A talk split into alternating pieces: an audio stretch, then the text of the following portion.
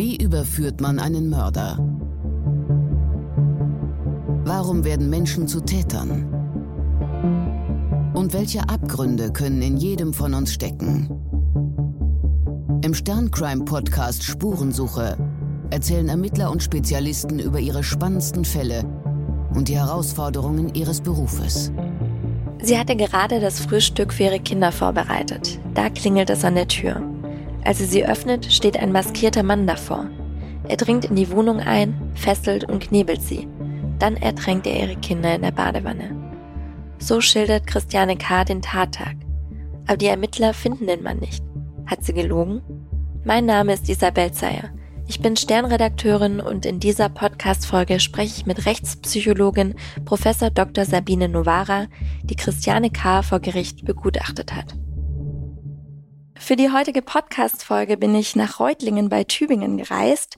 Hier treffe ich mich mit der Rechtspsychologin Prof. Dr. Sabine Novara.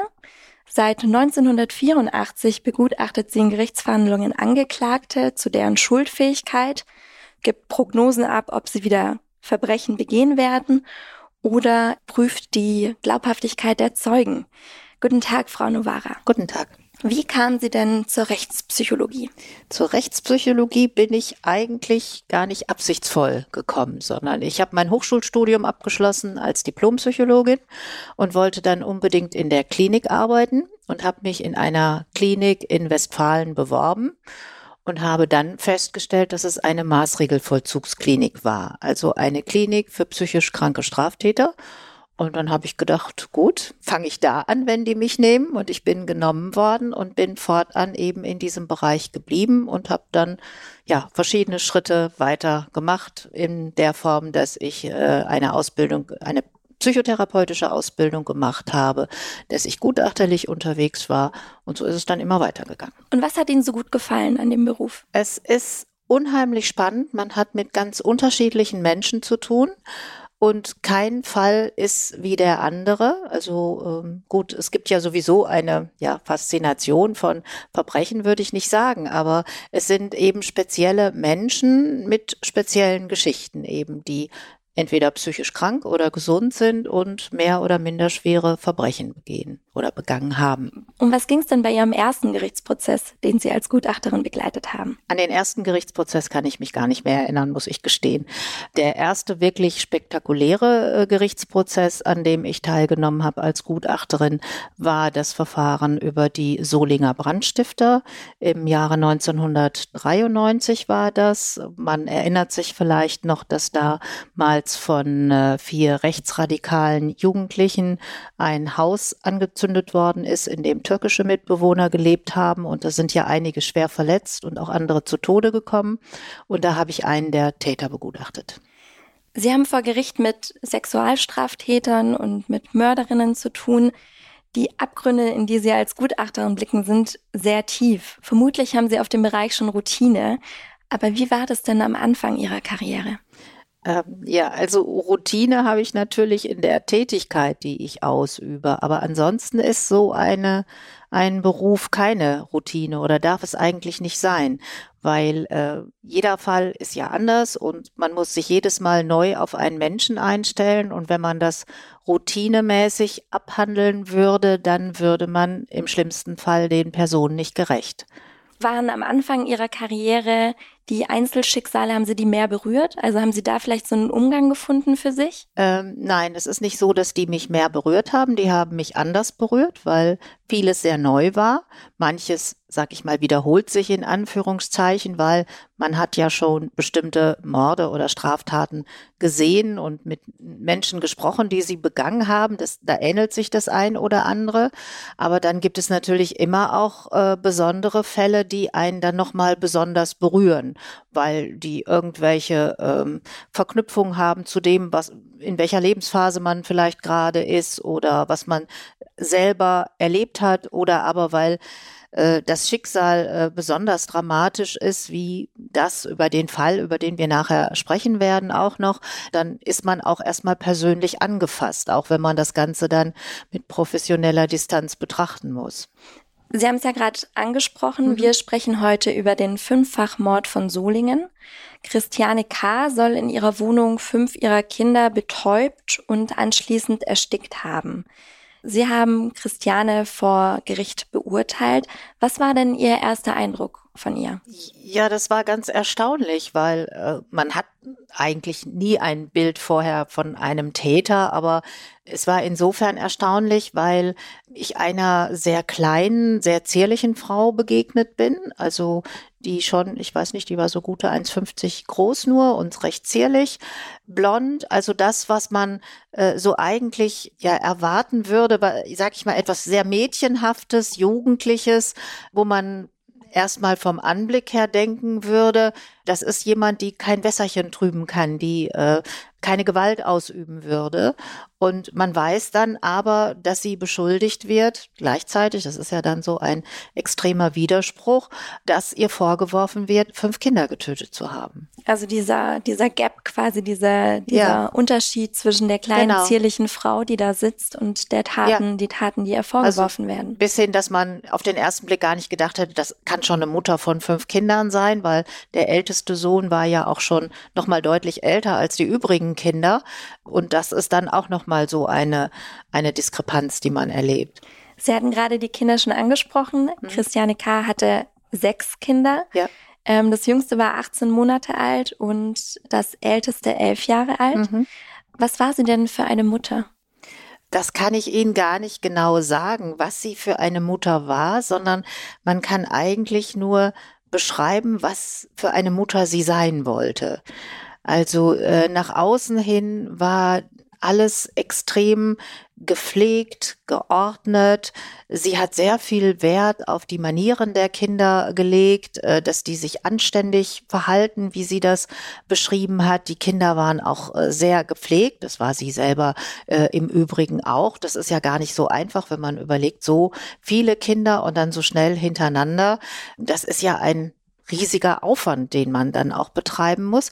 Und das war wirklich alles nach außen hin perfekt. Und auch die, es war ihr wichtig, dass die Wohnung aufgeräumt war und sie selber hat dann auch noch äh, Sport getrieben und hat mit den Kindern irgendwelche Dinge gebastelt. Also äh, ja, das war fast zu schön, um wahr zu sein, wenn man das äußerlich betrachtet hat. Und äh, wie sie innerlich zu den Kindern gestanden hat, also das, was ja dann eine Mutter auch ausmacht, welche Emotionen hat sie gegenüber ihren Kindern. Das war teilweise von einer ungeheuren äh, Kühle geprägt. Also wenn sie so irgendwas berichtet hat, dass es einen ja fast ein bisschen gefröstelt hat. Haben Sie da ein Beispiel?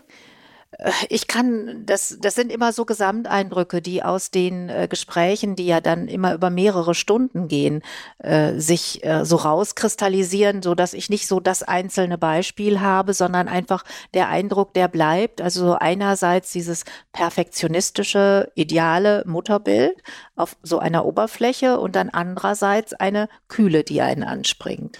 Sie war eine sehr gepflegte Frau, hat ja. Sport gemacht, hat sich um ihre Kinder gekümmert und sie war ja allein alleinerziehend, beziehungsweise die meiste Zeit alleine mit den Kindern. Ja. Wo war denn der Vater der Kinder oder die Väter? Also es gab ja drei Väter. Der erste Sohn war von einem Mann, der zweite Sohn von einem anderen und die übrigen Kinder waren dann von dem letzten Partner. Und mit den ersten beiden Partnern bestand kein Kontakt mehr. Es war auch jeweils so, dass diese Männer die Kinder eigentlich nicht haben wollten. Aber sie hat sich dann durchgesetzt, obwohl sie beim ersten Kind, glaube ich, 15 oder 16 Jahre erst alt war und wollte das Kind unbedingt bekommen, das zweite auch. Und der Vater der übrigen Kinder, der den gab es schon, der war auch da, aber der spielte eigentlich so gar keine Rolle in dem gemeinsamen Leben. Also er hat sich auch offensichtlich nicht so viel um die Kinder gekümmert. Äh, in ihren Berichten äh, war es so, dass man gedacht hat, sie wäre völlig alleinerziehend, obwohl er natürlich da war. Heute würde man sagen, das war auch teilweise so eine On-Off-Beziehung. Und man konnte dann in der Gerichtsverhandlung ein Video sehen, das ist mal aufgezeichnet worden. Das sollte so das Familienleben wohl widerspiegeln. Ähm, da hat der Vater mit den Kindern getobt ähm, und hat die ständig in die Luft geworfen, was dann ja ich persönlich so ein bisschen grenzwertig fand, weil das war so eine Form, die ging so über das normale Toben deutlich hinaus. Also das fand ich fast schon ein bisschen gewaltsam. Also auch nicht so auf die Kinder eingehend, wie man das vielleicht bei so jungen Kindern machen würde, weil wenn ein kräftiger Mann die einfach durch die Gegend wirft, sage ich mal, und wieder auffängt, äh, dann besteht ja auch eine Verletzungsgefahr. Aber das wurde da offensichtlich weder von der Filmerin, sprich der Mutter, noch von dem Vater so erlebt. Also es war einfach zu gewaltvoll in dem, in dem Effekt, weil manchmal kennt man ja, wirft man das Kind irgendwie so ein, ja. bisschen nach oben, aber das war dann über das Maß hinaus. Deutlicher. Sie hatten die Beziehung schon angesprochen on off. Wie war denn die Beziehungsdynamik zwischen den beiden? Es ist nicht sehr, sehr deutlich geworden, äh, weil sie hat das hat sie auch als Person sehr geprägt, eigentlich immer nur so eine Ich-Perspektive eingenommen. Sie hat von sich berichtet, wie sie das so gesehen hat und hatte auch so die Haltung, dass so, wie sie das denkt und macht, dass das auch richtig ist, während die anderen Beteiligten, sprich der Vater, das eben äh, nicht so richtig machen, so dass es ähm, nicht deutlich geworden ist, wie tatsächlich die Interaktion zwischen den beiden gewesen ist. Der Vater war häufig nicht da. Ja. Die Mutter hat sich allein um die Kinder gekümmert. War da auch eine Art von Überforderung? Äh, sie hat eine Überforderung immer bestritten. Normalerweise würde man erstmal denken, da muss ja auch eine gewesen sein. Also so viele junge Kinder, die sind schlichtweg auch ein Arbeitsaufwand, wenn man das mal so rein technisch sieht. Sie hat es aber für sich immer bestritten und man muss auch sagen, so wie sie das geschildert hat, war sie dermaßen durchorganisiert, äh, dass sie das tatsächlich gewuppt hat und dass das funktioniert hat. Und es war auch so, dass sie die älteren Kinder jeweils einbezogen hat, offensichtlich. Wobei die Form der Einbeziehung hat sie dann übertriebener geschildert, als es tatsächlich so sein konnte. Also sie hat, äh, mir fällt ein Beispiel ein, dass sie gesagt hat, irgendein Kind hat beim Kochen geholfen. Und dann habe ich gefragt, äh, ja, in dem Alter, was soll ein Kind beim Kochen helfen? Ja, das hat die Spaghetti ins Wasser geworfen. Gut, jetzt weiß man, auch wenn man nur Spaghetti kocht, das ist ja ein etwas größerer Vorgang und nur die Spaghetti in den Topf zu packen, macht noch nicht das Kochen aus. Aber da ist man dann auch nicht dran gekommen. Wie alt war das Kind oder soll das Kind damals gewesen sein? Drei oder vier Jahre. Ah ja, gut. Als drei, vierjährige ist es natürlich schwierig zu kochen. Also das ist ja. für, für einen Erwachsenen, für eine Großfamilie auch. Das waren ja sechs Kinder. Ja, ja, natürlich. Also das ist sehr schwierig. Kommen wir zu dem Tatmorgen. Am 3. September 2020 soll sie eine Nachricht an ihre Mutter geschrieben haben. Die Kinder sind tot, schickt die Polizei in die Wohnung. Was fanden denn die Beamten, als sie in die Wohnung gefahren sind? Die Beamten haben erstmal eine eigentlich aufgeräumte Wohnung gefunden. Und äh, die haben dann natürlich genau geguckt, weil es war ja die, die Ansage, da ist irgendwas passiert, da sind vielleicht tote Kinder. Und äh, die Kinder waren, äh, haben in den Betten gelegen und waren vollständig zugedeckt. Und die Beamten haben die Kinder oder die toten Kinder erst sehen können, als sie tatsächlich dann äh, die, die Bettdecken und die Decken beiseite geräumt haben. Und das waren auch recht junge Beamte und ich habe die Beamten dann bei ihren Aussagen in der Gerichtsverhandlung äh, erlebt und ich muss sagen, die haben teilweise wirklich einen traumatisierten Eindruck gemacht. Also die hat das sehr, sehr angegriffen, die Form, wie sie das Ganze gesehen haben und wie sich ihnen das dargestellt hat. Diese Mischung aus dem Tod tote Kinder und dann trotzdem dieses liebevolle, also es sollte ja auch Spielzeug irgendwie an der Badewanne ja. aufgelegen sein und die Kinder ja. irgendwie noch eingewickelt. Also genau. Ja Genau. Dieser Kontrast dann? Ja, wobei man eben auch nicht weiß, äh, dazu hat sie sich dann auch nicht geäußert, äh, war das Spielzeug äh, da, um eine, eine liebevolle Szenerie darzustellen? Oder war das sozusagen die Szenerie, damit die Kinder so in Sicherheit gewogen waren und gedacht haben, das ist eine ganz normale Badesituation? Äh, das weiß ich jetzt natürlich nicht, aber zunächst mal ist es einfach sehr erschütternd. Es waren auch ausgesprochen hübsche Kinder. Und wenn man dann so kleine Kinder sieht und ja, erlebt kann man nicht sagen, aber wenn man die Situation erlebt, die sind getötet worden und liegen dann tot in ihren Betten, zwar zugedeckt und alles schön, ja, dann überläuft sie einen einfach kalt. Christiane K. hat später ganz genau geschildert, was an dem Tag passiert sein soll. Was genau hat sie denn ausgesagt? Was war ihre Version des Tattags? Es gab äh, zunächst äh, eine Version von ihr, dass sie gesagt hat, sie hätte es nicht selbst getan, sondern äh, sie hätte die Kinder fertig gemacht wie immer. Und dann hätte es auf einmal an der Tür geklingelt und ein äh, fremder, schwarz maskierter, bekleideter Mann sei in die Wohnung gekommen und äh, hätte dann sie überwältigt. Und äh, dann gab es zwei unterschiedliche Versionen. Eine ging in die Richtung, der Mann selber hätte die Kinder getötet. Und die andere war die, dass er sie sozusagen erpresst hat, sie müsse die Kinder töten, sonst würde er irgendetwas über sie berichten. Die, also es war ja dann auch die Frage, kannte sie den Mann, kannte sie den Mann nicht? Zwischenzeitlich stand noch irgendwie im Raum, dass sie ihn über ein Sexportal oder ein Kennenlernportal ähm, kennengelernt hat. Ja, es, es war so eine andere Diskrepanz oder ein Widerspruch bei der äh, Frau K., weil äh, einerseits war sie eben diese ja ordentliche, saubere Mutter und andererseits war sie auch auf bestimmten Portalen unterwegs, wo es um Dating oder speziell auch um äh, Sex gegangen ist. Und ähm, dann war so eine Darstellung, die, dass sie diesen Mann möglicherweise über eines dieser Portale äh, kennengelernt hat. Aber was dann eben auch nicht passend war, war, dass sie ihn nicht identifizieren konnte oder wollte. Also wusste man nicht, ähm, ob es diesen Mann gegeben hat zu dem Zeitpunkt. Nein, also es, zu dem Zeitpunkt, als diese Version ins Spiel gekommen ist, wusste man nicht, hat es diesen Mann gegeben oder hat es ihn nicht gegeben. Zu dem Zeitpunkt bestand eben gar keine Idee, wer dieser Mann gewesen sein soll und ob es ihn gegeben hat oder nicht und welche Version jetzt passte. Jedenfalls hat Frau K. ihn nicht näher identifiziert und hat das dann auch damit begründet, dass eben mit ihrer ihrer Aufregung und dass er sie tätlich angegriffen hat, dass sie das auch nicht könnte und er wäre ja nun auch maskiert gewesen.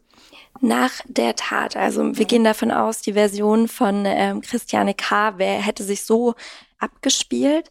Was war, als die Kinder tot waren? Was hat sie dann als nächstes gemacht? Was hat sie da gesagt? Ja, sie hat eine Nachricht geschrieben ähm, und sie hat äh, die Schule des ältesten Sohnes benachrichtigt äh, mit einer fadenscheinigen Begründung, dass sie den Jungen eben aus der Schule abholen würde und mit ihm, also ich weiß gar nicht mehr, ob sie in der Schule gesagt hat, äh, dass sie mit ihm wegfahren wollte, aber dem Sohn hat sie dann gesagt, dass man zur Großmutter fahren wollte.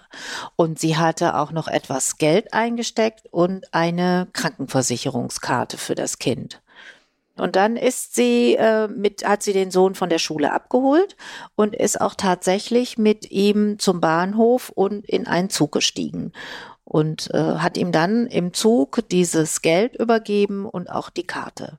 Und dann ist sie selber ausgestiegen und hatte dem Sohn eben aufgetragen, dass er zur Großmutter fahren soll. Ähm, was hat denn Christiane K. gemacht, als sie aus dem Zug ausgestiegen ist? Äh, man konnte das ja gut rekonstruieren, weil man hat sie auf äh, den Videos der Bahnhofsüberwachung gesehen wie sie, also man konnte sie da nicht ganz genau erkennen, aber sie hatte so einen bestimmten Rucksack äh, dabei und äh, konnte sie dann von der Statur identifizieren. Und sie hat gesagt, äh, dass sie sich eigentlich selbst hat töten wollen und deshalb vor einen Zug gesprungen ist. Wobei Sie ist auch tatsächlich ins Gleisbett gesprungen. Sie hatte auch Verletzungen und ist ins Krankenhaus gekommen und ist da behandelt worden.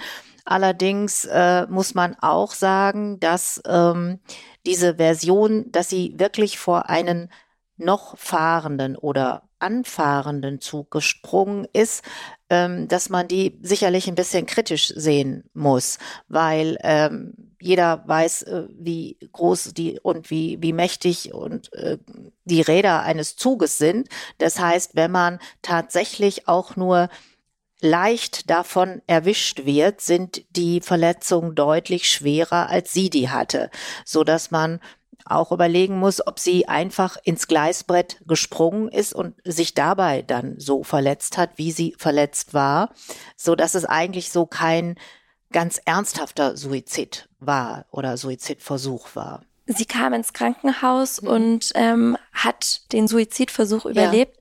Wissen Sie noch, wie, wie schnell sie wieder aus dem äh, Krankenhaus rausgekommen ist? War das, das, das war eine Wochen? relativ kurze Zeit. Also das war jetzt keine wochenlange Behandlung. Das waren einige wenige Tage, wenn ich das richtig im Kopf habe. Okay. Und sie hat dann auch keinerlei äh, bleibenden Schäden davon getragen, weil ich habe sie dann ja auch relativ schnell in der Haftanstalt aufsuchen und mit ihr sprechen können. Wie lief denn diese Begutachtung ab? Wie liefen diese Gespräche ab? Ja, sie war äh, sehr gesprächsbereit, hat sehr viel berichtet, äh, wobei ähm, es ja fast so was Typisches ist bei Tätern, ähm, die die Tat leugnen oder bestreiten, dass es häufig so ist, wenn die sich dann trotzdem auf eine Begutachtung einlassen, dann berichten sie extrem viel über alles Mögliche, was eher nebensächlich ist oder äh, mit der Hauptfrage wenig zu tun hat. Äh, und das, was eben entscheidend ist, nämlich das Delikt, äh, das kommt dann sehr kurz oder wird gar nicht besprochen, beziehungsweise sie hatte ja die Version dieses großen unbekannten Mannes. Und ähm, wobei auch das hat sie dann äh, relativ sparsam nur erzählt. Also im Vergleich zu dem, wie sie ansonsten sich ausgebreitet hat, was sie alles äh, gemacht hat für die Kinder oder mit den Kindern und was ihr ansonsten wichtig war. Auf die ganz genaue Begutachtung gehen wir vielleicht später nochmal ein, auch zu den Hintergründen mhm. von Christiane K. Aber können Sie mir sagen, wie läuft denn generell so eine Begutachtung ab? Wie oft treffen Sie die Menschen? Wie oft, ähm, was sind dann die Inhalte des Gesprächs? Ja. Ähm? Eine Begutachtung läuft so ab, dass man den Auftrag vom Gericht oder von der Staatsanwaltschaft erhält mit dem kompletten Aktenmaterial, das heißt auch die Bilder vom Tatort, äh, die Zeugenvernehmung, das, was bislang alles ermittelt worden ist. Das arbeitet man auch durch, einfach um vorab eine, ein Bild zu haben, was sich da ereignet hat und zu, schon mal Hypothesen zu bilden, was könnte sich wie abgespielt haben, ähm, auf welchen Menschen trifft man, muss man irgendwelche Tests machen oder sind vielleicht auch noch medizinische Untersuchungen äh, notwendig. Also erstmal so einen groben Ablauf wobei der dann auch jederzeit sich wieder verändern kann, wenn man erstmal mit der betroffenen Person spricht. Und dann ist es so, dass man im Prinzip von vorne im Leben einmal durchgeht bis zum Tag X oder mehreren Tagen X, wo äh, dann ein Delikt stattgefunden hat und man bespricht im Prinzip alles von den Eltern und Großeltern, äh, die Beziehungen, die die Menschen zueinander hatten, wie jemand aufgewachsen ist, ob es in der Familie besondere Erkrankungen gegeben hat, ob die Entwicklung der eigentlichen Person beeinträchtigt war durch irgendwelche Störungen, Erkrankungen, Auffälligkeiten. Äh, man spricht über erste Erinnerungen, den Kindergarten, wenn jemand da war, über die Schule, die Ausbildung, die Beziehungen, die Sexualität. Also es wird im Prinzip kein Thema ausgelassen. Und äh, die Schwerpunkte werden dann jeweils individuell gesetzt. Also bei einem Sexualstraftäter würde man sich natürlich sehr breit mit dessen Sexualität beschäftigen und der sexuellen Entwicklung.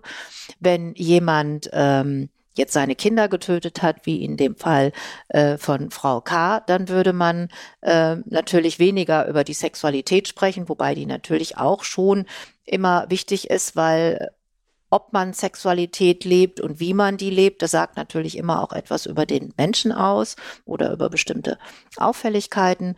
Äh, ja, und so setzt man Schwerpunkte und geht einmal durch alles durch. Und das kann dann unterschiedlich lange dauern wenn man einen relativ jungen Menschen mit einem bislang recht kurzen Leben und einfachen Delikten vor sich hat, dann ist es vielleicht eine Sache von zwei, drei Stunden.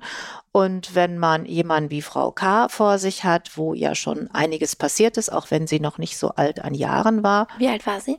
28 Jahre. Und mit ihr habe ich aber an mehreren Terminen auch gesprochen. Das ist auch üblich. Also das waren zwei Termine und dann ist das Ganze über mehrere Stunden dann jeweils gegangen. Also insgesamt waren es sicherlich sechs oder sieben Stunden, die ich mit ihr gesprochen habe. Während des Gesprächs war an diesem Fall irgendwas Besonderes, also was von anderen Fällen sich unterschieden hat? Ja, was Besonderes. Also jeder Fall ist tatsächlich anders, weil jeder anders auf mit einem Gutachter umgeht.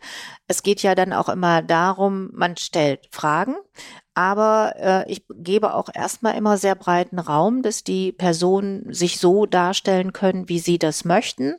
Und äh, mit Frau K. konnte man eigentlich relativ schnell ins Gespräch kommen, solange es so sehr allgemeine und für sie unverfängliche Themen waren. Also wo man sich sofort vorstellen konnte, dass sie auch äh, sehr leicht Kontakt finden konnte, wenn sie das wollte, obwohl sie eigentlich äh, letztlich sehr wenig Kontakte hatte. Äh, das ist ja dann nochmal ein Widerspruch, aber tatsächlich, erstmal war sie durchaus in der Lage, schnell Kontakt aufzunehmen und dann auch entsprechend ausführlich zu berichten. Ja, was vielleicht äh, bei Frau K. noch so besonders war, war, dass sie ausgesprochen kontrolliert geschildert hat und extrem beherrscht gewirkt hat. Also unabhängig davon, ob jemand jetzt meine Kinder getötet hat oder ob ich sie selber getötet habe, würde man ja erwarten bei äh, einer gewissen Emotionalität, die man der Mutter unterstellt, dass man äh, ein Wort des Bedauerns sagt, meine Kinder sind tot oder wie schrecklich oder man anfängt zu weinen. Und das ist die ganze Zeit überhaupt nicht passiert. Also sie hat das äh, berichtet und geschildert, auch was sie geschildert hat, was der fremde Mann getan haben soll, äh, als würde sie einen Film berichten und als hätte das Ganze gar nichts mit ihr zu tun.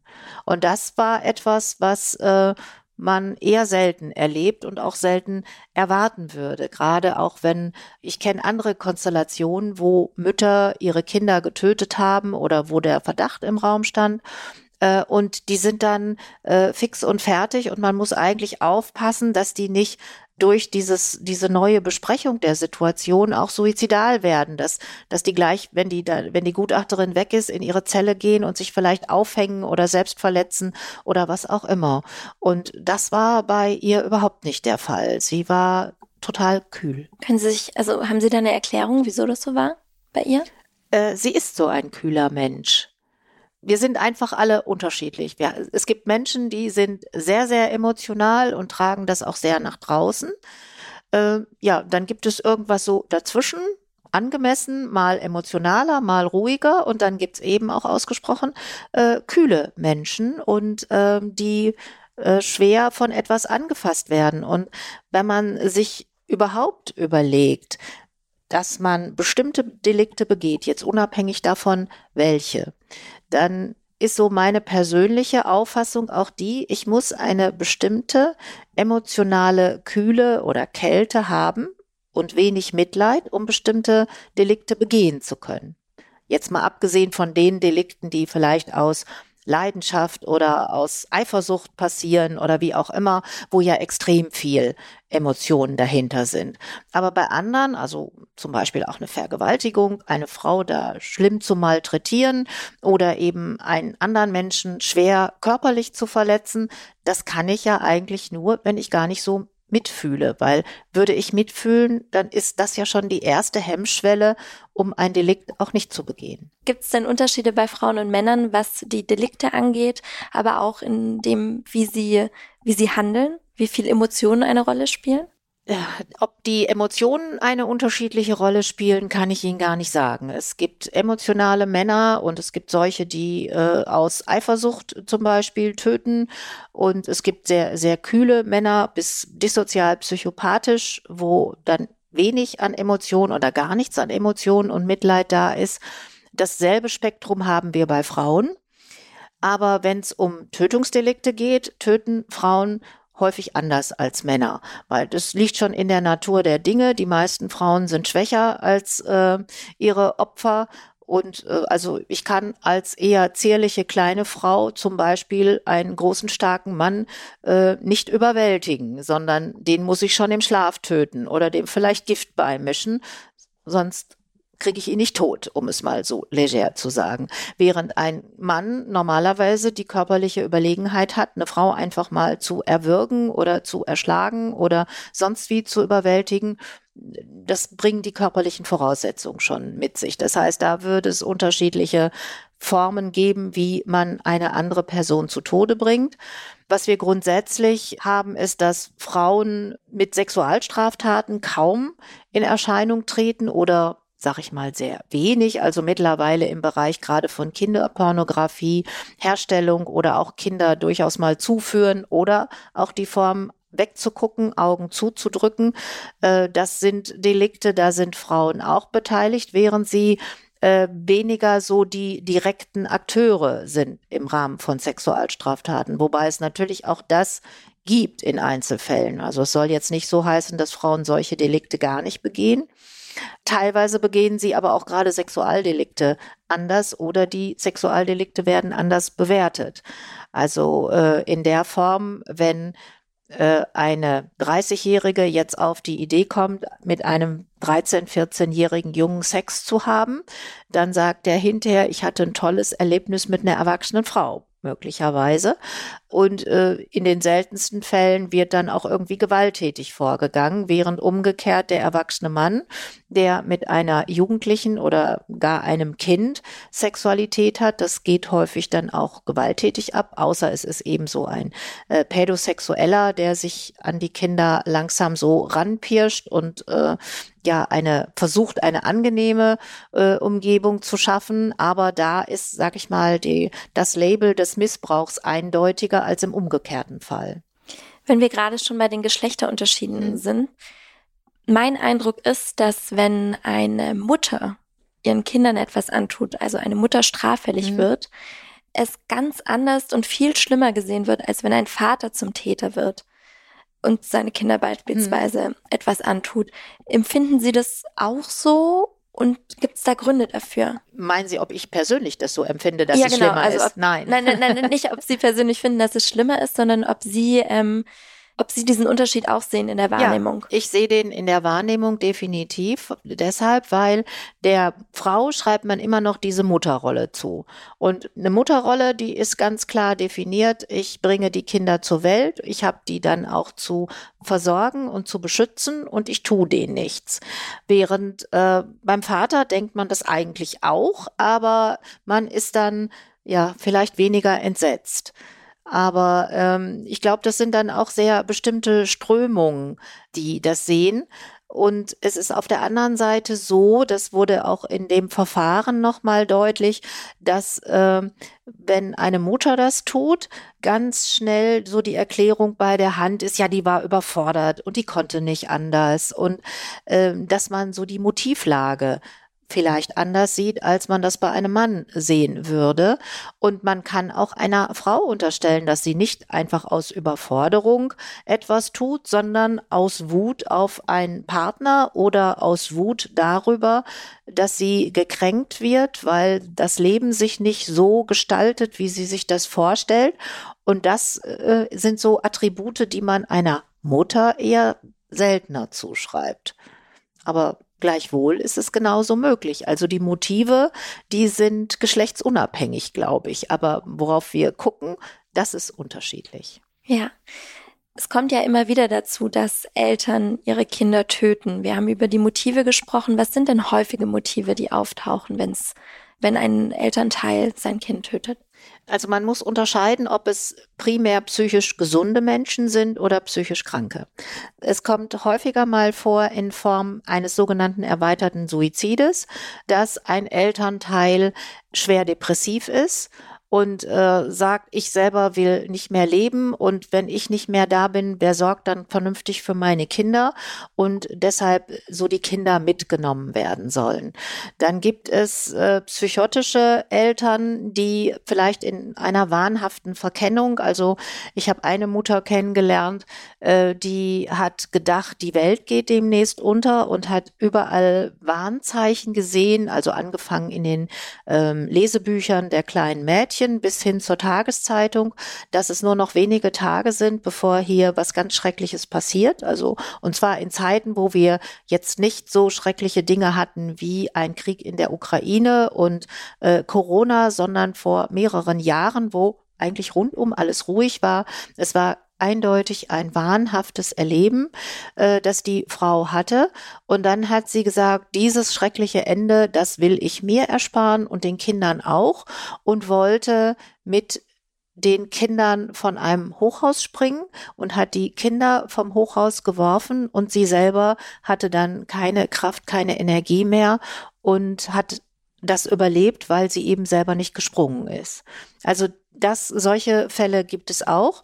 Und dann gibt es eben die anderen, wo wir zwar, sag ich mal, psychische Auffälligkeiten der Form finden, dass jemand äh, schwer histrionisch ist oder schwer narzisstisch, also deshalb auch sehr gekränkt, weil das Leben nicht so läuft, wie man sich das vorstellt oder der Partner nicht so ist, wie man sich das vorstellt, und die das dann aus solchen Motivlagen heraus machen, weil sie sagen so, dann soll der Partner aber auch nicht die Kinder haben und dann mache ich eben alles kaputt, was ich selber aufgebaut habe.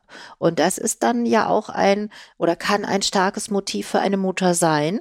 Ich habe die Kinder zur Welt gebracht und dann nehme ich sie dir auch wieder weg. Ja, also ganz rigoros. Sie waren ja, Sie haben 1984, wenn ich mich nicht täusche, die erste forensische Frauenstation ja. in der Bundesrepublik aufgebaut. Warum hat es denn sowas gebraucht? Ja, weil es gab keine, ist einfach die platte Antwort. Äh, die andere ist die, es gibt relativ wenig Frauen im psychiatrischen Maßregelvollzug, genauso gut wie wir auch eher wenig Frauen im allgemeinen Strafvollzug haben. Die Zahlen schwanken so ungefähr um die fünf Prozent herum, plus minus ein Prozentpunkt. Und man hat eben festgestellt, dass die Frauen in Teilen eine etwas andere ähm, psychiatrische, psychotherapeutische Versorgung benötigen als Männer. Äh, hatte vielleicht auch damit zu tun, dass die damalige leitende Ärztin dieser Klinik, die, dieser ersten forensischen Klinik, äh, die spezialisiert war in Lippstadt-Eichelborn, war das, das war eine Frau und die dann vielleicht auch noch mal einen anderen Blick auf so eine Problematik hatte. Und zu dem Zeitpunkt gab es relativ viele Frauen, so dass es möglich war, eine eigene Station äh, zu konzipieren und die Frauen sozusagen unter sich waren und man auch eine ein eigenes Behandlungskonzept für die Frauen äh, entwickeln konnte. Da wären wir wahrscheinlich wieder bei den Unterschieden Frau mhm. Mann. Was sind denn so unterschiedliche Herangehensweisen? Lässt sich das einfach erklären? Das fängt bei ganz lebenspraktischen Sachen an. Also wenn man in den psychiatrischen Maßregelvollzug geht, dann gibt es auch so ein äh, sozialtherapeutisches Setting und Sozio- und Milieutherapie, dass man die Männer, die teilweise aus recht schwierigen sozialen Verhältnissen kommen, dass man die auch in so Alltag, neben dieser Problematik ihrer Störung und der Straftaten, dass die eben auch so ein Setting benötigen, dass die lernen äh, zu kochen, Wäsche zu waschen, sich selbst zu versorgen. Das ist normalerweise nicht das Problem der Frauen. Die können das alles, aber äh, die haben vielleicht andere äh, Probleme in Richtung eines Selbstwertes, die vielleicht zusätzlich an irgendwelche Interessen rangeführt werden müssen. Äh, den muss ich nicht die Waschmaschine erklären. Das bringen die schon alles mit und insofern sind dann solche Maßnahmen schlichtweg überflüssig. Zum anderen ist es so, dass die meisten Betriebe, die es auch in diesen für die Arbeitstherapie und Beschäftigungstherapie, die sind dann eher männlich ausgerichtet. Das ist dann so die Schlosserei und irgendwie welche Sachen Sachen zusammenzusetzen. Und da muss man dann gucken, die Frauen arbeiten ja typischerweise nicht unbedingt in einer Schlosserei, dass man für die andere Sachen findet. Aber das sollen dann auch nicht diese typisch weiblichen sein, weil wie gesagt, das können sie ja und vielleicht macht es ja auch Sinn, sie zu emanzipieren oder damals hat es noch sehr viel Sinn gemacht. Das mag sich heute in Teilen schon auch nochmal verändert haben, denn das sind ja jetzt 39 Jahre, über die wir äh, sprechen, die äh, verstrichen sind. Und äh, damals war, waren eben dann solche Themen äh, sehr viel wichtiger. Gehen wir zurück zu unserem Fall zu Christiane K. Was hat sie denn Ihnen über ihre Vergangenheit und ihre Kindheit erzählt? Äh, ja, eigentlich äh, hat sie alles relativ gut dargestellt zunächst, also alles ganz unproblematisch, wo man sagt, hm, das ist zu schön, um wahr zu sein, weil selbst eine, eine gute, tolle Kindheit in einem super Elternhaus, dazu gehört es auch, dass man normale Entwicklungsphasen durchmacht, wo man mal gegen die Eltern rebelliert oder wo man äh, sagt, meine Eltern sind nicht so, wie ich sie mir wünsche und wo es Konflikte gibt. Also Konflikte sind gut und notwendig und daran wachsen Kinder ja auch. Und das wurde nicht dargestellt. Das war so der eine Punkt. Und der andere war der, dass sie dann auch sehr beschrieben hat, dass sie so mit ihrem Vater insbesondere so gar nichts zu tun haben wollte und sich da sehr zurückgezogen hat. Und was eben zusätzlich auch aufgefallen ist, ist, dass sie ja so ich sag's mal laientechnisch ausgedrückt, viele Lügengeschichten erzählt hat über ihre Schule, wie sich was zugetragen hat. Und es wurden ja extrem im Laufe des Verfahrens extrem viele Aktenunterlagen rangezogen und man hat sogar die Lehrerin noch befragt, die man ausgraben konnte. Also man ist an einigen Punkten sehr viel tiefer gegangen, als man das üblicherweise machen würde. Vielleicht auch auf der Grundlage, dass man einfach verstehen wollte, was ist da passiert, warum hat jemand so etwas vielleicht getan. Und äh, da hat sich dann rausgestellt, dass äh, sie immer wieder aufgefallen ist, auch früher schon mit irgendwelchen Lügengeschichten und dass eben auch das, was die Zeugen dann berichtet haben, abweichend waren von dem, was sie selbst berichtet hat. Haben Sie da Beispiele? Wo gab es da so Diskrepanzen? Es gab so fragliche Missbrauchssituationen oder eigenen erlebten sexuellen Missbrauch, die sich dann äh, nicht haben objektivieren lassen. Es gab in der Schule äh, Fehlzeiten, wo sie auch von ihrer Mutter gedeckt worden ist, muss man sagen, wo sie angeblich krank war, nicht teilnehmen konnte, äh, was sich dann auch nach auch nach so einer Zeit gar nicht mehr genau aufklären ließ. Aber wenn man angefangen hat nachzugraben, hatte man am Ende mehr Fragezeichen als beantwortete Fragen. Genau, diese Missbrauchserfahrung habe ich auch gelesen, dass mhm. es die sexuellen Übergriffe gegeben haben soll von, ich glaube, einem Freund von ihrem Onkel. Ja. Stand da mal im, im Raum und dass man ihr nicht geglaubt hat und dass das ein ganz ja. großes Ding war bei ihr. Ja, und das ist natürlich auch etwas, weil äh, sie ist in der Kinder- und Jugendpsychiatrie auch gewesen und da hat man natürlich schon sehr genau geguckt. Also man darf ja nicht vergessen, das war ja jetzt nicht vor 20, 30 Jahren, wo man diese Sachen nicht ernst genommen hat, sondern wenn heute oder auch vor, vor zehn Jahren schon eine junge Frau oder in die Kinder- und Jugendpsychiatrie gekommen ist und man hat äh, nur den leisesten Verdacht gehabt oder eine Äußerung, da gab es sexuellen Missbrauch, dann haben die Alarmglocken geschrillt und dann ist man dem auch auf den Grund gegangen.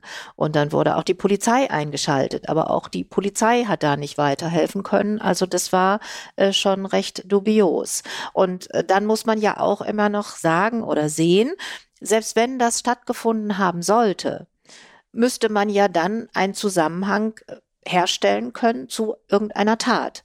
Und wenn tatsächlich, wir setzen jetzt mal die Hypothese, jemand sexuell missbraucht worden ist, dann hat er vielleicht hinterher Schwierigkeiten in seinem eigenen Sexualleben oder hat ein besonders auffälliges Sexualleben, aber mit den Kindern hat das eigentlich nichts zu tun. Ja, und deshalb ist es auch wichtig, das voneinander zu trennen. Dann kann man zwar Überlegungen anstellen, äh, was sich dann psychisch äh, bei solch einer Person vielleicht konstelliert hat, aber für das Delikt hat es dann keine Relevanz. Sie haben vorher schon über die frühen Schwangerschaften gesprochen. Die zwei Kinder, der Altersunterschied zwischen den Kindern war ja sehr groß. Mhm. Während ihrer zweiten Schwangerschaft wurde der Vater von Christiane K. festgenommen mhm. von der mhm. Polizei. Warum wurde er festgenommen? Beim Vater hatte man kinderpornografische Darstellungen gefunden und ähm, ist dem natürlich auch dann entsprechend nachgegangen. Und es wurde dann hinterher mal der Verdacht geäußert, dass sie ja vielleicht auch von ihrem eigenen Vater hat sexuell missbraucht werden können. Und das hat sich aber nicht erhärtet. Also diese Aussagen hat es dann äh, so nicht gegeben. Aber für sie war das dann auch ein Grund, äh, sich zusätzlich vom Vater zu distanzieren, mit dem sie ja, wie ich schon gesagt habe, sowieso ein etwas schwieriges Verhältnis hatte. Und äh, das hat sie dann zum Anlass genommen, auch weiter noch den Kontakt zu ihm eigentlich zu unterbrechen, so dass es äh, dann so war, man hat in der Familie so in zwei Lagern gelebt. Einerseits der Vater und andererseits die Mutter und sie. Also die Mutter und sie hatten schon einen äh, sehr, sehr engen Kontakt. Ob der jetzt wirklich sehr emotional war, weiß ich nicht. Die Mutter war auf, auch äh, Zuhörerin im Gerichtssaal. Und äh, was frappierend war, war die äußerliche Ähnlichkeit der beiden Frauen. Also man konnte sich vorstellen, wie Frau K. wohl in 20 oder 25 Jahren, ich weiß jetzt nicht, wie groß der Altersunterschied zur Mutter war, wie die wohl aussehen würde oder aussehen könnte. Wenn man sich Christianes Kindheit anschaut, dann scheint sie es schon auch teilweise sehr schwierig gehabt zu haben. Sie hatte eine Phase, da hat sie sich geritzt, sie hat von Mobbing berichtet, hatte auch eine Essstörung. Mhm. Wie Sie gerade schon gesagt hatten, war sie auch in der Psychiatrie. Ein Satz, den ich immer wieder höre bei meinen Recherchen, ist, ach, der Täter, der tut wahrscheinlich nur so, als hätte er irgendwelche traumatischen Erfahrungen gemacht, eine schwere Kindheit, mit der schweren Kindheit kriegt er eine geringe Strafe. Wie stark fließt denn die schwere Kindheit tatsächlich ein? Ja, man muss sich ansehen, ähm, was war an der Kindheit tatsächlich schwer. Also allein die Tatsache, dass ein Jugendliche vielleicht ritzt oder eine Essstörung hat oder sagt, sie hat eine Essstörung, ist für sich genommen noch keine schwere Kindheit, weil auch ein Jugendlicher kann bestimmte Verhaltensweisen, die auffällig sind, aus einer psychischen Not heraus zeigen. Das muss man dann natürlich sehr ernst nehmen. Es ist aber auch genauso gut möglich, dass er diese Auffälligkeiten zeigt, um Aufmerksamkeit zu bekommen, sich vor irgendwas zu drücken, keine Verpflichtungen auferlegt zu bekommen und, und, und. Das heißt, wo das einen sehr, wir nennen es einen demonstrativen Charakter oder einen instrumentellen Charakter hat, dann heißt es, sieht nach außen hin schwierig und dramatisch aus ist es vielleicht auch in der Interaktion mit den Eltern oder der Schule, den Behörden. Tatsächlich ist es aber nicht Ausdruck einer, eines psychischen Leidens oder psychischer Auffälligkeiten. Und das muss man im Einzelfall trennen. Und das ist ja auch mit ein Stück weit der Diagnostik, die, die ein Gutachter zu leisten hat. Wir müssen uns ja ansehen, äh, es gibt bestimmte Störungen oder Persönlichkeitsstörungen, die beginnen in der Kindheit, setzen sich im jugendlichen Alter fort und manifestieren sich oder verfestigen sich im Erwachsenenalter. Und das muss man sehr genau auseinanderklamüsern. Deshalb ist ja auch der Hintergrund, dass man das ganze Leben durchgeht und sich auch jede auffällige Phase einmal anguckt. Und wenn man dann so einen Fall hat, wo man sagt, okay, äh, immer wenn sie keine Lust auf Mathematik hatte oder auf eine Arbeit, hat sie Bauchweh bekommen, äh, dann ist das anders zu bewerten, als wenn ich ein Kind oder Jugendlichen habe, der aus Stress heraus psychosomatische Beschwerden entwickelt. Auch ein Satz, den ich immer wieder gehört habe, der versucht sich jetzt mit so einer psychischen Erkrankung rauszureden und sich vor dem Gefängnis zu ähm, drücken. Ist es denn überhaupt möglich, eine psychische Erkrankung vorzutäuschen, vorzuspielen? Also ich will nicht ausschließen, dass man das als Profi kann. Oder aber, wenn man selber aus irgendwelchen Gründen viel Psychiatrieerfahrung hat, dann mag man einzelne Symptome vortäuschen können. Mehr oder minder überzeugend, je nachdem, wie viel Talent man diesbezüglich auch hat. Aber äh, eine Diagnostik im Rahmen von Begutachtung geht ja auch so, dass man das, was an Symptomen präsentiert wird, auch abgleicht mit dem, wie das Erleben ist und wie die Lebensgeschichte ist. Und dann kommt man in den allermeisten Fällen schon drauf, dass man sagt, hier ist irgendwas nicht in Ordnung. Also es, ich kann natürlich in keinen reingucken. Ich bin auch kein Hellseher. Aber dass es vielleicht Diskrepanzen gibt und Unstimmigkeiten und oder auch Abläufe, die so nicht sein können. Also ne, wenn mir jemand zum Beispiel ein Sexualstraftäter erzählt, er hat eine Stimme gehört und die hat gesagt, du musst jetzt diese Frau vergewaltigen. Ähm, ich habe noch nie einen Sexualstraftäter getroffen, obwohl ich schon Hunderte gesehen habe, der eine Psychose hatte und in dem Rahmen hat dann die Stimme gesagt, du musst die Frau vergewaltigen. Also das, es gibt einfach so Sachen, die, die weiß man aus kriminologischer Erfahrung, aus äh, psychiatrischer, psychopathologischer Erfahrung, dass das mal so nicht sein kann. Und äh, das genau ist ja die, die Fragestellung, die man herausarbeiten muss. Was ist ein echtes Symptom? Was wird einem vielleicht als Symptom präsentiert? Und ist gar nicht da. Ähm, ja, und dann zu gucken, gibt es eine Diagnose oder gibt es auch keine. Wie viel gibt es denn, die versuchen, ihnen etwas vorzuspielen? Ich kann das gar nicht, gar nicht sagen. Dass, äh, also die, die Motivlage ist ja sehr unterschiedlich. Äh, es ist weniger die Frage, psychische Symptome zu simulieren als vielmehr äh, so die Frage, wenn es um den Konsum von Alkohol oder Drogen geht, wenn die eine Rolle spielen, dass dann auf einmal furchtbar übertrieben wird, was an dem Tag konsumiert worden sein soll, äh, wo man sagt, ja gut, aber wenn ich zum Beispiel ein Einbrecher bin und steige über den Balkon ein und muss dann noch schwierige akrobatische Leistungen vollbringen, dann habe ich sicherlich nicht so viel Bier getrunken, dass sich rechnerisch eine Alkoholisierung von drei Promille ergibt. Ja, äh, also das, das passt schon mal nicht zusammen. Äh, manchmal äh, wird es wird auf eine schwierige Kindheit abgehoben, aber da habe ich ja gerade schon gesagt, das muss man dann eben abgleichen und abprüfen. Es möchte ja auch keiner verrückt sein. Also so nach dem Motto, da nimmt man mich nicht ernst, wenn man glaubt, äh, ich bin nicht zurechnungsfähig. Äh, und allenfalls steht die Überlegung im Raum, in einem psychiatrischen Krankenhaus ist es vielleicht schöner, angenehmer als in der Haft. Nur muss man dann auch sagen, wenn jemand zu einer Unterbringung in einem psychiatrischen Krankenhaus verurteilt wird, diese Unterbringung ist unbegrenzt zeitlich. Das heißt, das möchte auch keiner. Begrenzt ist die Unterbringung in einer Entziehungsanstalt, wenn Alkohol, Drogen eine Rolle spielen.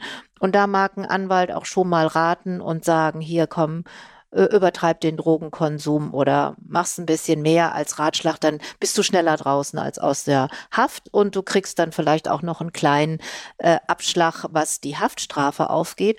Aber dass jemand äh, wirklich zur Unterbringung im psychiatrischen Krankenhaus rät und dann versucht, das auch zu erreichen, das ist eher selten, außer jemand ist tatsächlich psychisch krank, dann würde er genauso eine Unterbringung natürlich auch benötigen und er wäre in einer Haftanstalt definitiv nicht richtig. Wo liegen denn die Unterschiede zwischen einer Unterbringung in einer psychiatrischen Haftanstalt und dem Regelvollzug? Äh, also die, es gibt keine psychiatrische Haftanstalt, sondern das ist der psychiatrische Maßregelvollzug. Das ist ein psychiatrisches Krankenhaus. Die Unterbringung da ist unbefristet und äh, die Haftanstalt ist eben eine normale Haftanstalt. Da gibt es teilweise auch Behandlung und Gespräche und sowas, aber da sind die Täter untergebracht, von denen wir sagen, die sind voll schuldfähig und die sind auch psychisch gesund. Und im psychiatrischen Maßregelvollzug sind eben psychisch kranke und psychisch gestörte Straftäter und Straftäterinnen untergebracht. Und da wird dann mehr auf die Beratung, auf die Behandlung. Da ist das primäre Ziel, dass behandelt wird, sowohl medikamentös, wenn es notwendig ist, als auch mit Psychotherapie, als auch mit äh, sonstigen äh, therapeutischen Maßnahmen, um eben die psychische Störung zu behandeln beziehungsweise die Gefährlichkeit zu reduzieren. Das ist theoretisch möglich. Es gibt ja Erkrankungen, die kriegen wir nicht weg. Also eine Psychose äh, dauerhaft zu heilen, äh, wissen wir nicht, ob das geht. Aber wenn wir es schaffen, über Medikamente jemanden zu stabilisieren und äh, der ist dadurch dann hinterher nicht mehr gefährlich und tut niemandem was, dann wäre das Behandlungsziel auch erreicht. Würde er in dem Fall dann aus der Klinik raus in den ähm, in die normale Haftanstalt? Nein, übergehen? dann würde er von da aus entlassen. Okay. Ja, das ist es, es ist ein zweigleisiges System, wie man das nennt. Einmal der Vollzug im normalen Strafvollzug und einmal, wenn eine verminderte oder aufgehobene Schuldfähigkeit auf der Grundlage einer psychischen Störung oder Erkrankung oder einer Minderbegabung, äh, das muss dann schon eine massive intellektuelle Minderbegabung sein, besteht, dann kommt der psychiatrische Maßregelvollzug gemäß Paragraph 63 StGB und wenn dann jemand nicht mehr gefährlich ist oder die Gefährlichkeit stark reduziert ist, dann kann er entlassen werden. Das heißt auch nach wenigen Jahren, wenn ja.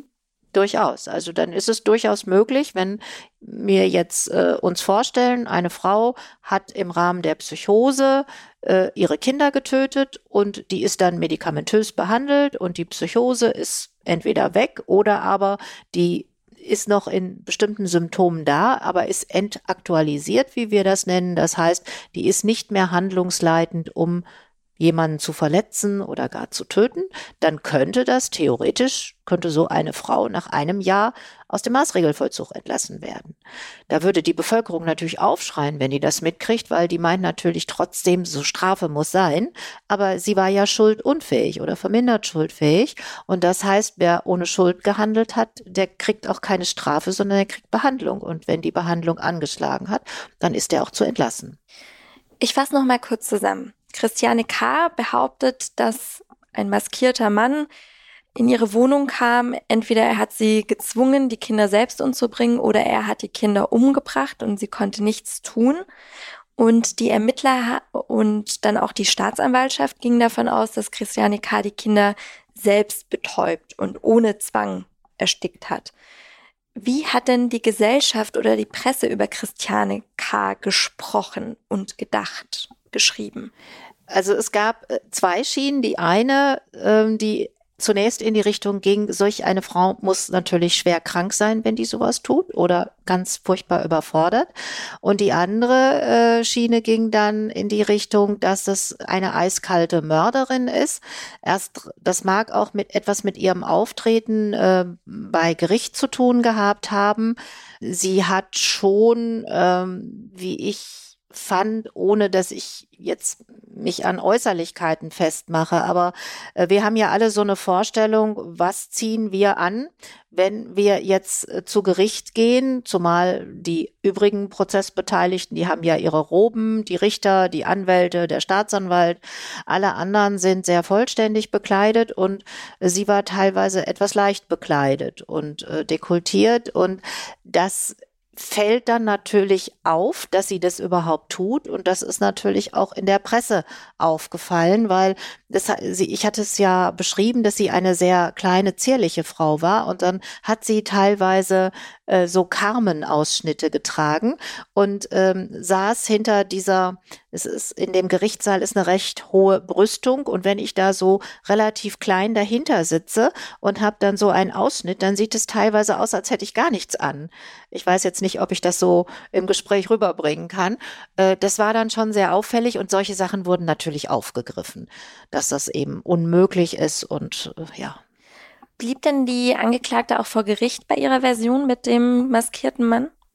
Zunächst ist es auch alles so geblieben und äh, es wurde dann ja insbesondere seitens eines Verteidigers auch immer wieder was Neues ins Feld geführt, ohne äh, jetzt jedes Detail zu nennen, äh, was hätte passiert sein können und äh, auch die Möglichkeit, äh, all diesen Fährten dann nachzugehen, um ihre Unschuld zu beweisen.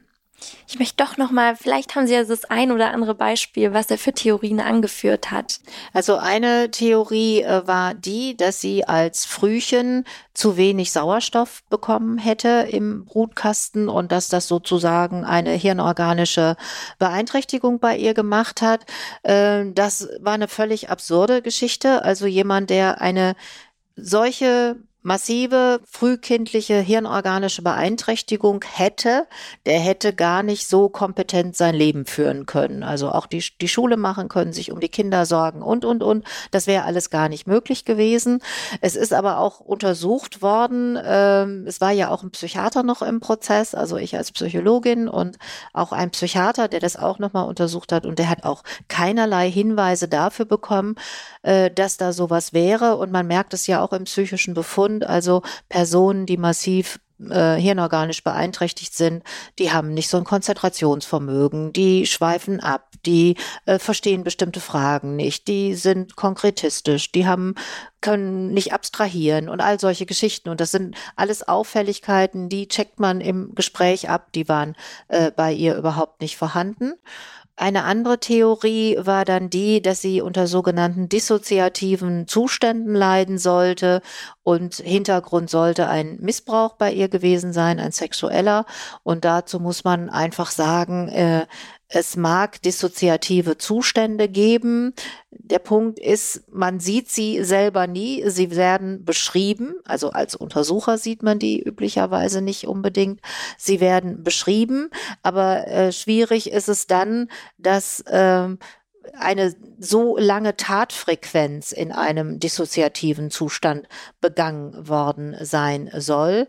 Nämlich, man muss ja überlegen, wie lange es gedauert hat, fünf Kinder erstmal morgens zu versorgen, ordnungsgemäß. Dann gäbe es ja einen Cut, wo dann die Kinder auch noch ähm, äh, betäubt worden sind und dann getötet worden sind. Dazwischen wurden sie ja auch noch ausgezogen, die Sachen beiseite gelegt, dann ins Bett gefasst. Das heißt, wir reden ja nicht über einen, einen Zustand, der fünf oder zehn Minuten gedauert haben mag, sondern über einen relativ langen zeitlichen Zeitraum. Und solche dissoziativen Zustände werden nicht beschrieben. Also die, die kennen wir in dieser Form nicht. Und dann ist ja auch noch die Frage, äh, im dissoziativen Zustand vielleicht einfach eines der Kinder anzugreifen wäre ja noch denkbar. Aber diese Prozedur in der Form bei fünf Kindern durchzuführen, das ist absolut unwahrscheinlich. Wo wir wieder bei der Kälte wären. Ja. In Artikeln über Christiane K. wurde auch oft geschrieben, dass sie sehr emotionslos, regungslos, gefühlskalt ja. gewirkt hat.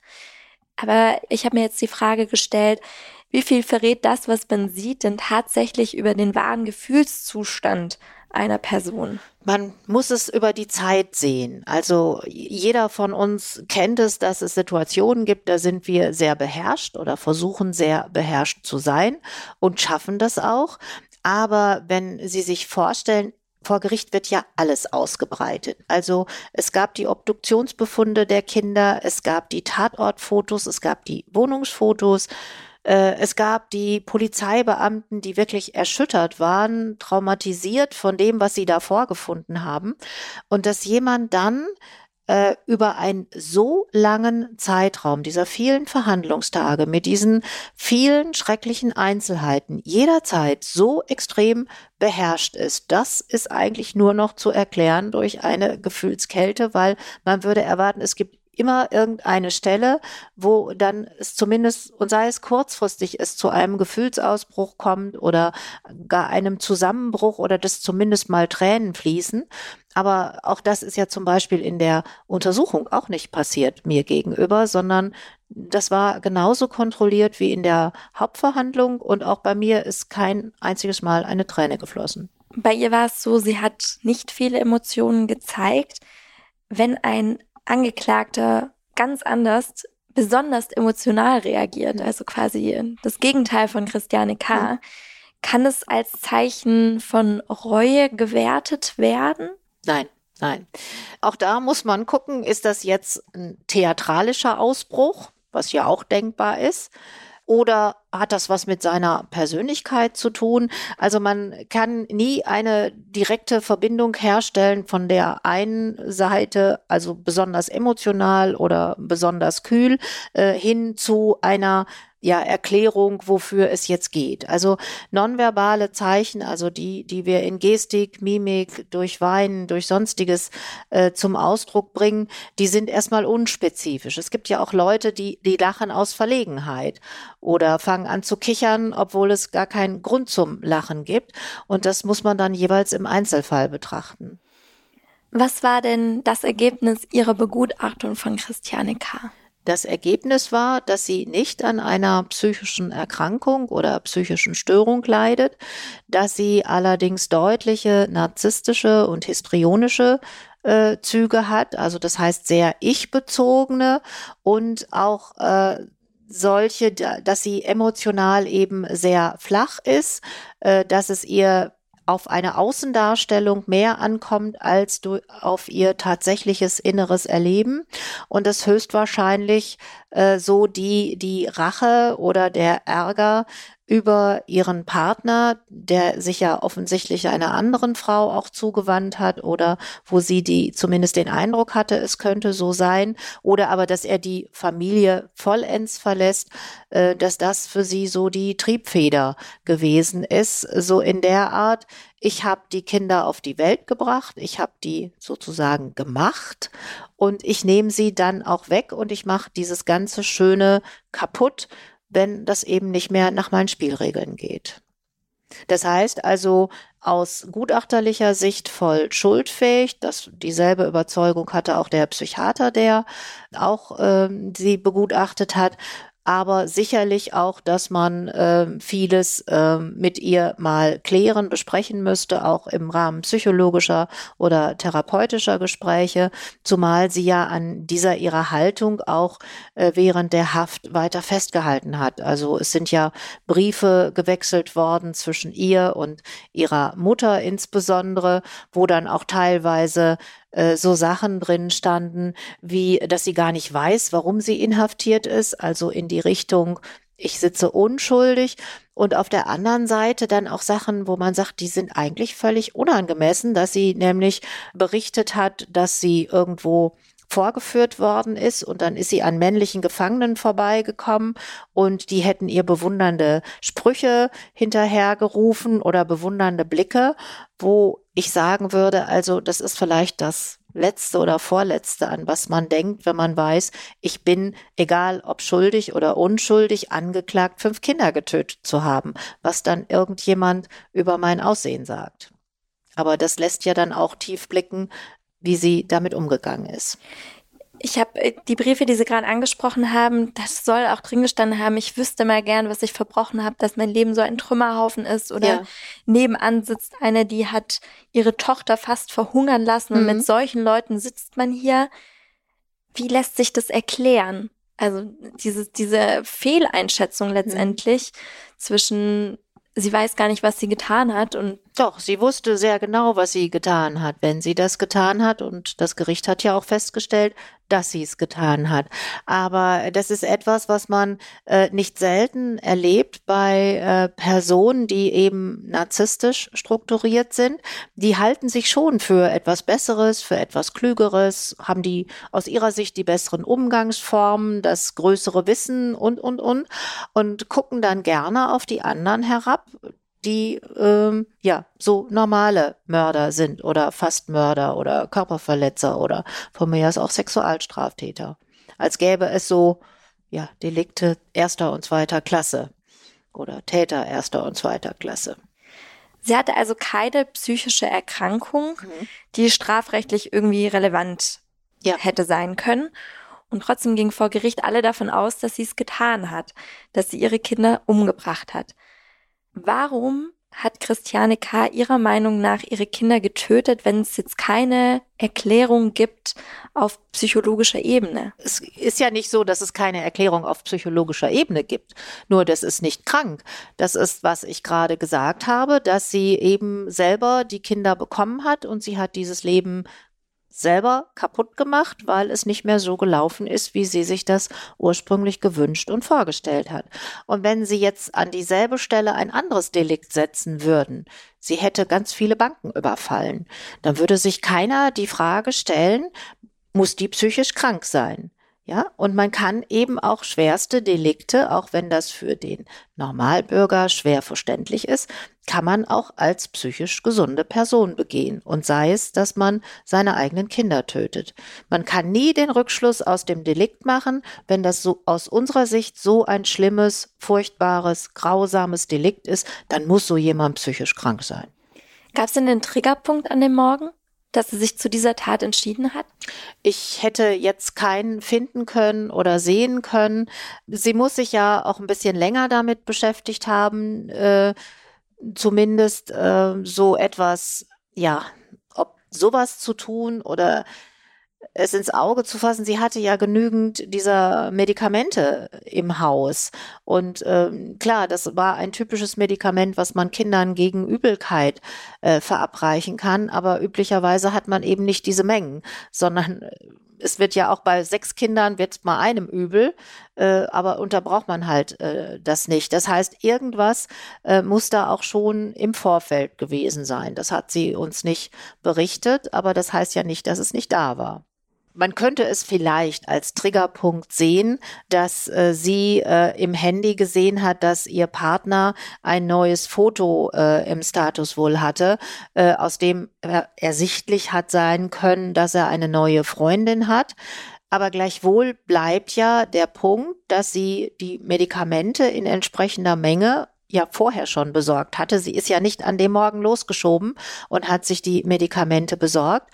Und dass irgendwas im Busch ist mit einer anderen Frau, das war ja auch schon vorher klar. Also das ist jetzt nicht so gewesen, dass sie mit dem Foto sozusagen aus allen Wolken gefallen wäre.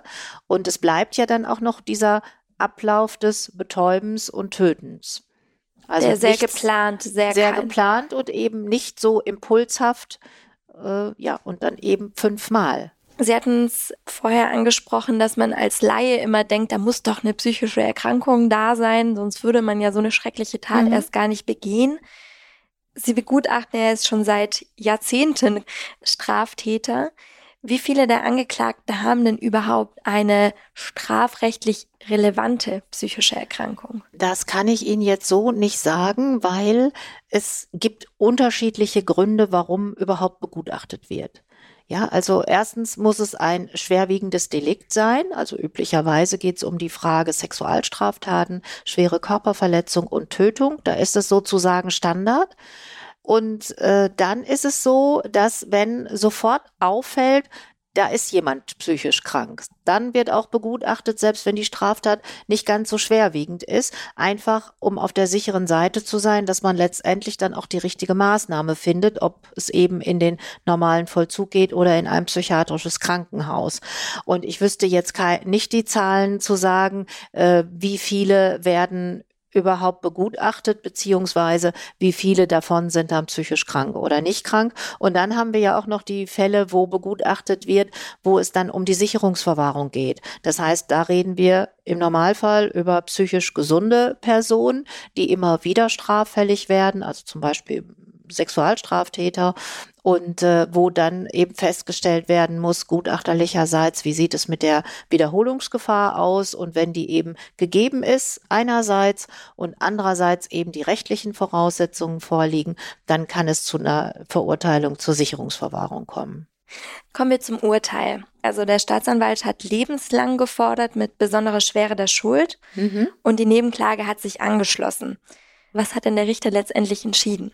Ja, die richterliche Entscheidung ist dann der Staatsanwaltschaft und der Nebenklage gefolgt, dass er gesagt hat, lebenslänglich mit besonderer Schwere der Schuld.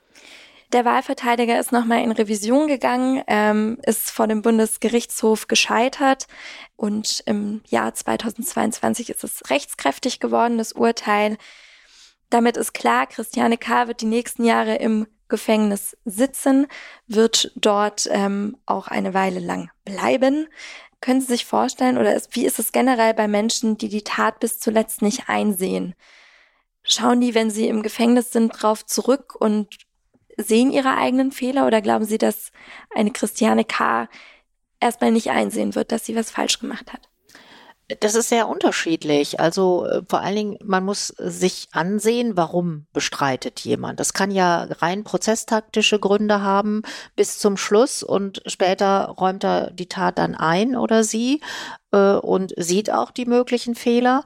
Allerdings ist es bei narzisstischen Tätern, Täterinnen so, äh, dass die größere Schwierigkeiten haben, zu ihren Fehlern zu stehen. Das bringt eben diese narzisstische Grundstruktur mit sich, dass sie sich im Recht glauben und dann äh, vielleicht zu so einer Einsicht oder Bewertung kommen, gut, ich habe das jetzt getan, aber das war eigentlich richtig so in diesem meinem Lebensempfinden, das weiß ich nicht. Also dafür müsste man äh, wahrscheinlich noch mal mit ihr sprechen und sie fragen, wie sie das heute empfindet, wobei äh, sie wird schon eine recht lange Zeit in Haft verbringen müssen, denn es ist ja rechtlich so, dass wenn ähm, eine besondere Schuldschwere festgestellt wird, dann wird auch anders als im normalen lebenslänglichen Urteilsspruch äh, irgendwann äh, eine Mindestverbüßungsdauer festgelegt. Und die kann bei einer so schweren Tat durchaus bei 20 oder 25 Jahren liegen. Das heißt, und wenn die dann, es wird vorher nicht gelockert und nicht in irgendwas eingestiegen, bevor diese, diese Mindestverbüßungsdauer nicht festgelegt ist, es sei denn, die wurde mit dem Urteil schon ähm, irgendwie besprochen. Und dann ist es eben so, dass da man dann abwartet, was die Mindestverbüßungsdauer ist und dann geht es erst äh, schrittweise nach draußen. Also das heißt, es kann für sie eine sehr, sehr lange Zeit dauern, länger als bei einem einfachen lebenslänglich. Wobei auch einfaches lebenslänglich natürlich sehr lange ist. Bitzelt Sie manchmal, dass Sie denken, oh, ich würde gerne mit demjenigen nochmal reden, nach einiger Zeit, nach ein paar Jahren? Ja, manchmal äh, würden mich einfach die Entwicklungen interessieren, die die Täterinnen und Täter machen. Ich bin aber in einigen Fällen auch wirklich äh, erstaunt gewesen, was passiert ist, weil wenn man so lange Gutachten macht wie ich, dann kann es passieren, dass man jeden Täter, eine Täterin zur Schuldfähigkeit begutachtet hat im Prozess und Jahre später man dann aufgefordert wird, ein Prognosegutachten zu machen. Also zur Frage, wird jemand nochmal straffällig oder wird er einschlägig straffällig? Wie gefährlich ist der? Und ich habe dann so Erlebnisse gehabt, dass äh, sich Täter sogar gewünscht haben, dass ich sie begutachte, weil die haben gesagt, ähm, die kennt mich ja, also in Anführungszeichen, die kann dann auch beurteilen, ob ich mich verändert habe oder dass ich mich verändert habe. Und ich habe aber auch Täter erlebt, also ich bestimmte Sachen, man hebt sie ja sowieso auf, das ist ja alles archiviert. Äh, und ich schreibe meine Gutachten so, dass ich manche Zitate, die besonders prägnant sind für einen Menschen, die schreibe ich auch wirklich wörtlich da rein. Und wenn ich das dann wieder lese, erinnere ich mich auch wieder an die Gesichter und an die Situation. Und ich habe es dann erlebt, dass ich schon jemand, das war ein Mann, der hat seine zwei Kinder und seine Frau getötet äh, vor vielen Jahren. Und der hatte sich überhaupt nicht verändert. Der hatte sich optisch nicht verändert. Ich habe gedacht, ich habe ein Déjà-vu, als ich ihm erneut begegnet bin, weil er hatte nur Falten im Gesicht, aber das Gesicht war genauso wie vorher und hatte auch immer noch dieselbe Frisur. Da waren die Haare nur grau geworden und er hat dieselben Sprüche gemacht und er hatte sich überhaupt nicht verändert. Und dementsprechend ist auch die Prognose ausgefallen. Also es ist das eine möglich wie das andere. Liebe Frau Novara, vielen lieben Dank für Ihre Gerne. Zeit und das interessante Gespräch. Ich danke Ihnen.